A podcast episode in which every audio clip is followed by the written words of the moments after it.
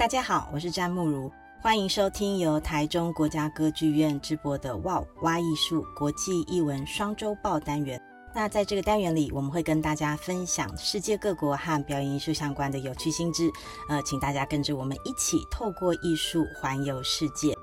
这是我第一次跟大家在这个国际艺文双周报的单元见面，我先跟大家做一个简单的自我介绍。我是一个日文的口译笔译工作者。所以平常可能会翻译到一些日本的舞台剧作品，或者是说一些表演节目的记者会啦，或者是演后座谈跟舞台的妆台口译等等。那翻译的部分可能会去接触到一些表演艺术的艺评跟报道等等啊，这是我跟表演艺术比较平常在工作上比较会有相关的一些部分。那在接下来的这个今年一年的国际译文双周报的单元里面，会由我来为各位介绍一些日本的新鲜译文资讯。在日本的表演艺术市场，当然，因为他们发展的可能比我们成熟一些，所以不管是传统艺能啦，或者是一些小剧场啊、舞蹈等等，各式各样的表演，大家能够欣赏到的机会都还是蛮多的。那在这么多的表演节目当中呢，我想我们今天就先跟大家从这个传统歌舞伎来跟大家介绍，这个是大家提到日本的时候，可能马上就会想起来的一种传统艺能哦。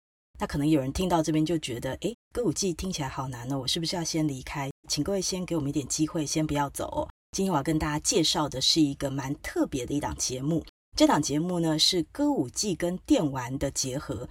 我相信大家可能都有听过这一款电玩的游戏，就算你没有玩过，你可能也有听过名字，那是《Final Fantasy》太空战士。这款游戏当然它问世的时间已经非常非常久了哦。所以可以说是知名度非常高、家喻户晓的一个游戏。今天要为大家介绍的就是由这个知名的游戏《Final Fantasy X》跟歌舞伎的结合。当然哦，既然是歌舞伎的话，它里面的主要演员呢，全部都是鼎鼎有名的一些歌舞伎演员。那我们今天跟各位介绍其中的几位啊，首先是这个呃促成的企划人哦，叫做尾上菊之助。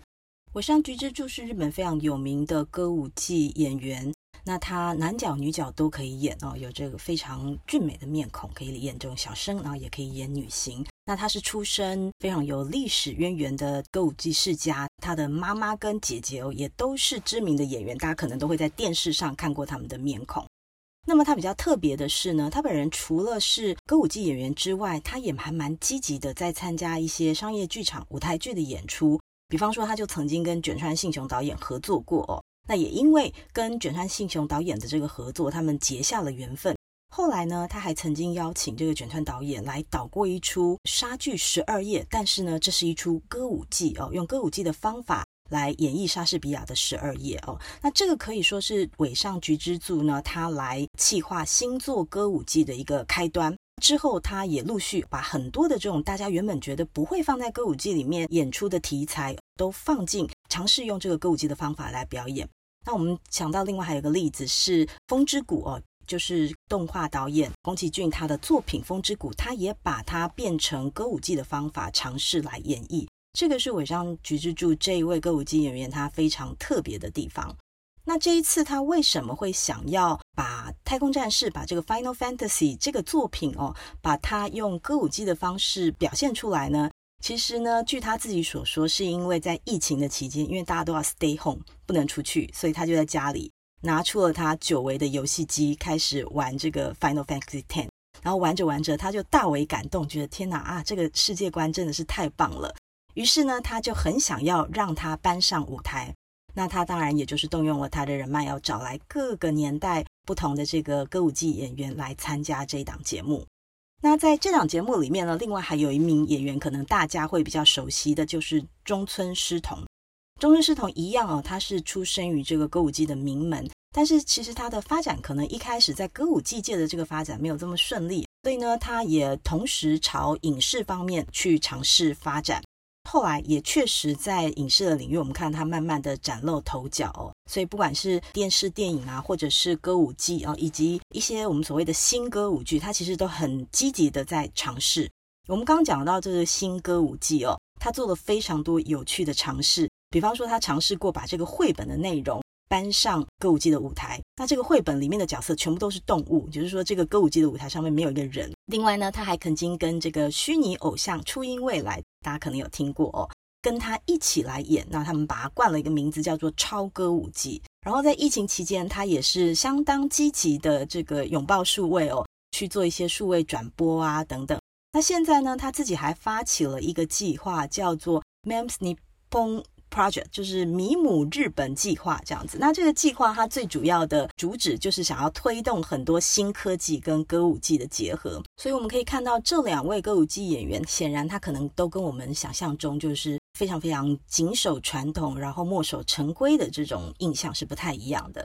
那再来，我们还要提到这一出戏里面的另外一个演员叫做中村米吉啊。她是一个女星，因为这个 Final Fantasy 嘛，这个动画里面它是有一些女生的角色的。因为我们是歌舞伎，所以这个还是要秉持歌舞伎的传统，就是由扮演女性的，就是是男性的演员来饰演女性的角色哦，这样我们叫做女性。那所以我们还是由这个中村米吉这一位非常有名的女性的歌舞伎演员来演出。在这个整个节目的呈现上面呢，当然它运用了非常非常多的新的科技。像《Final Fantasy》这个游戏里面有一个小游戏哦，很有名的小游戏叫做水球格斗赛。那这个水球格斗赛里面，他们就企图去运用一些新科技哦，包含剧场里面一些比较特殊的在视觉上面的呈现，还有运用歌舞伎演员他们特殊的身段来表现哦。我自己还蛮好奇的，到底要怎么样才能够表现出这种水球格斗赛的一个场景？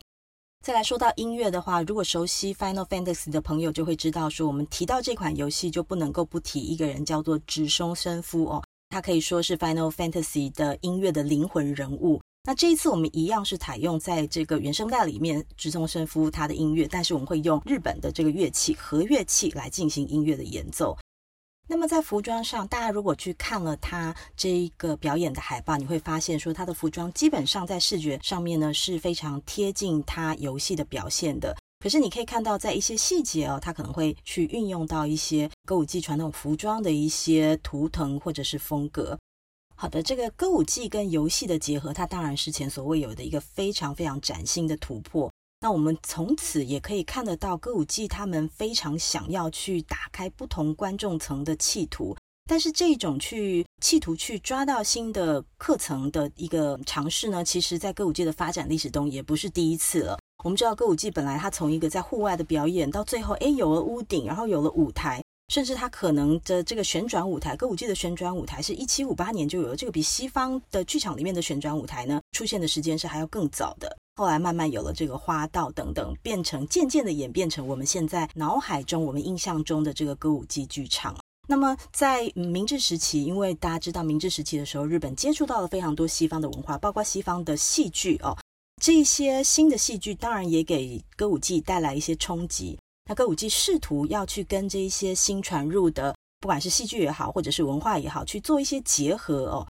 然后到了呃明治到昭和的这段时期，又面临了另外一个更严峻的考验，那就是所谓的大众娱乐，包括电影一开始的电影啊，跟后来的这个电视，等于是在整个娱乐市场当中出现了一个比歌舞伎更吸引人，而且呢要去看这个电影呢，远比去看歌舞伎更方便啊。我可能在其他的都市，我不用在一个有歌舞伎剧场的这个都市，我只要我家附近有戏院，我可能就可以去很轻松的看一场电影哦。于是歌舞伎就开始面临了非常多呃，而且非常严峻的这种大众娱乐、其他娱乐的这个竞争。那当然呢，在这样子状况下，他们也是拼了命的去想办法要留下来，留住这个传统哦，留住自己的一条生路。在这边，我们跟大家岔个题，可以跟大家分享一下。刚刚我们跟大家提到了所谓歌舞伎的这个剧场，那其实歌舞伎的剧场，或者是说歌舞伎看戏的方式哦，在明治时期有了非常大的这个改变。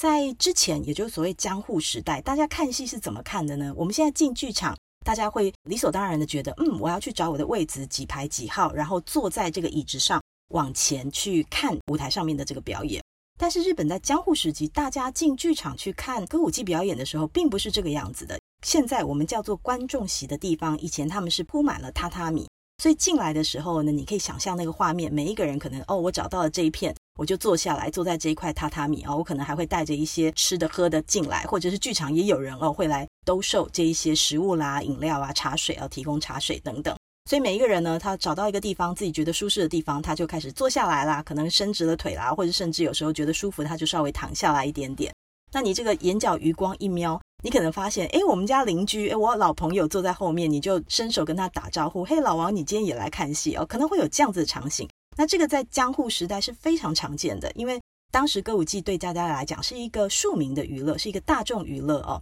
它并不是一个非常非常所谓很高级，然后在一个很安静、很肃穆的环境里面看的这个表演，不是这样子的。所以大家就是带着一个很轻松的心情，然后你去，哎，今天有我喜欢的演员，有我喜欢的这个表演哦，然后我就进剧场去看了。当然，没有电灯的时期呢，大家这个舞台的灯光是怎么处理的呢？大部分是这个舞台上面呢会有自然光，就是舞台的上方就等于开了一个天窗，会有一些自然光。但是在某一些比较重要的场景哦，或者是可能到了黄昏的时候会有蜡烛哦。到了后来，当然慢慢演变成这个煤油灯啊，然后到了明治时期之后才会有这个电灯。那这几个改变对于表演，或者是说对于观众在看戏上面的意义是什么呢？首先呢，有了椅子这件事情啊，明治时期导入西方剧场的这种形式，有了椅子之后呢，所有的观众他在看戏的时候必须要面对相同的方向，他再也不可以像以前这样。回头就跟老王讲话了，会被其他的观众骂哦。所以你的视角是被规定的，你只能往前方看。那当然，演员也必须要有这个意识，说所有人是在从下方看我的。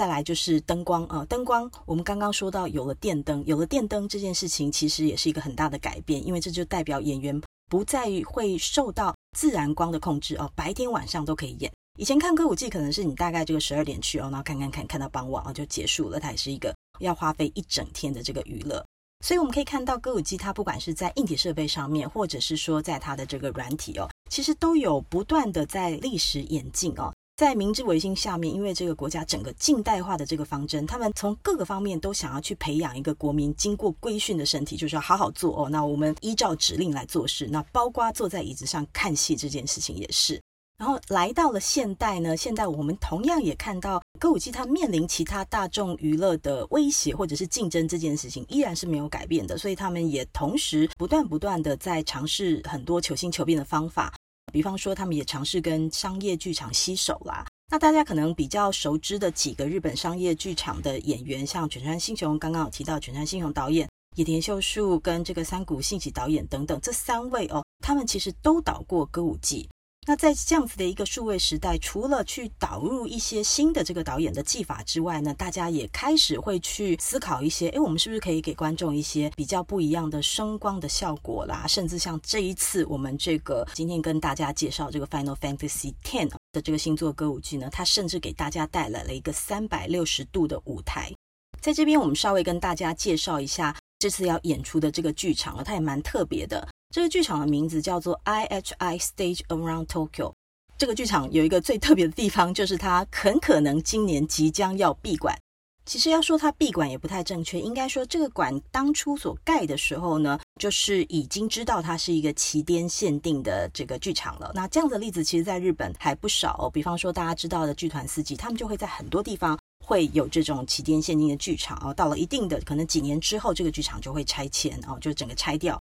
然后在其他地方再另外找地方，另外盖这个剧场。剧场名称，首先这个 IHI 指的是它的赞助商哦，就是出钱的人，出钱让我们盖这个剧场的人。实际上在营运剧场的呢是 TBS 这间公司。TBS 呢是一间电视台，在日本非常有名的电视台。他们原本其实除了自己本业电视的业务之外，就已经放了很多力气在经营剧场了。他们在东京本来就有两座算是中型的哦，中型的剧场。这个剧场经营的成效也很不错。那为什么他们会想要来盖一座新的这个剧场呢？主要是因为就是这几年来，因为大家知道，因为一些串流的影响，还有就是基本上可能很多的年轻人现在都不太看电视了，所以他们在电视这块主业上面的收入啊，包括广告收入等等哦，就慢慢的降低。但是在同时，他们也发现他们自己剧场经营的还不错。包括他自己制作节目，或者是说单纯外租场地的时候，这些收入都还不错，在他们的财报上面可以看到，哦，这个数字是很漂亮的。于是他们就打算要盖第三座这个剧场，而且他希望这个第三座剧场呢，是一个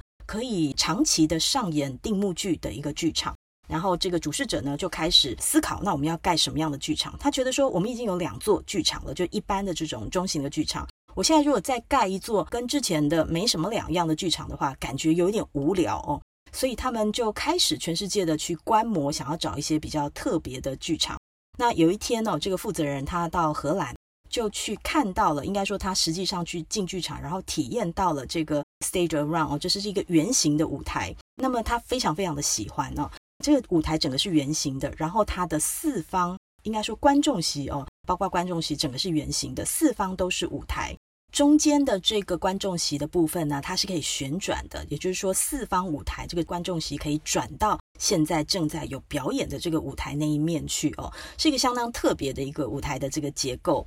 那在这样子的舞台结构之下，当然它可能还会去应用一些其他的机关哦，包括一些投影啦，还有这个舞台的旋转呢。我不晓得它有没有震动这样的一个设备，可能跟我们现在去看一些四 D 的电影哦，这种座椅上面设计哦是有一些雷同之处的。那总之，这个呃负责人呢，TBS 的负责人，他到荷兰去看到世界上第一座这圆形剧场之后，他就非常的喜欢，然后呢，他就决定哦要把这样子的一个设计带回日本来。他想说，我们 TBS 的第三座剧场，我们想要做这种圆形的剧场。那事实上，在荷兰的这个世界第一座圆形剧场呢，它提供了这样子一个沉浸式的体验哦，也深获好评。一些这个表演，它的票房也都卖得很不错。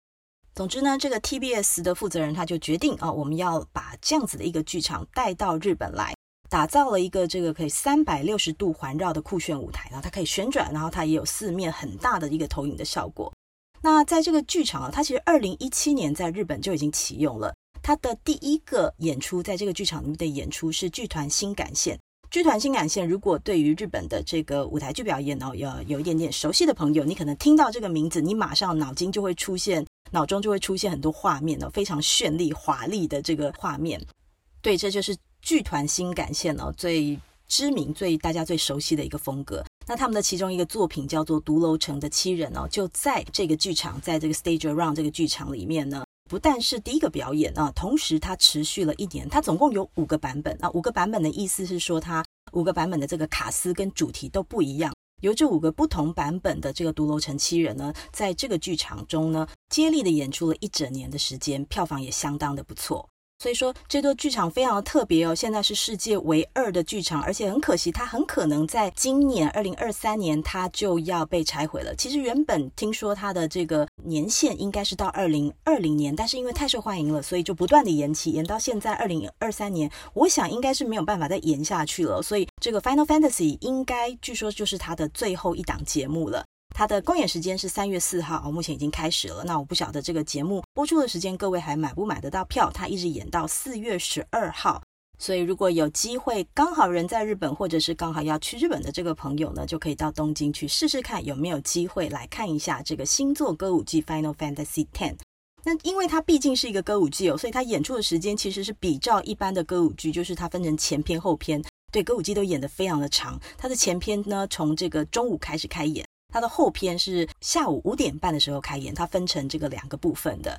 这个 IHI Stage Around 剧场在哪里呢？在丰州，丰州是东京靠海这边的一个填海的海埔新生地哦。通常听到看戏的时间这么长，我第一个要担心的就是我可能会很饿。跟大家推荐一下，看戏之前你可能可以到隔壁的丰州市场去走一走，里面有很多的这个鱼货哦，寿司啦、生鱼片等等。丰州市场就是以前这个竹地市场搬过来的。我觉得这也是一个蛮有趣的巧合。以前如果你在东京要看戏，你可能会去银座的歌舞伎座哦。那歌舞伎座离那里不远，走路可以到的地方就有这个竹地市场。我们可能会在早上先到竹地市场去哦，吃饱吃完了这个海鲜之后，然后中午再到歌舞伎座哦去看戏。那同样这样的行程，现在可以完美的复制在丰州。我们先可以先到这个丰州市场去吃海鲜。吃完了以后，再到 Stage Around 来看戏哦，这样是一个很完美的一整天的这个行程。好的，那以上就是今天跟大家分享的新作歌舞伎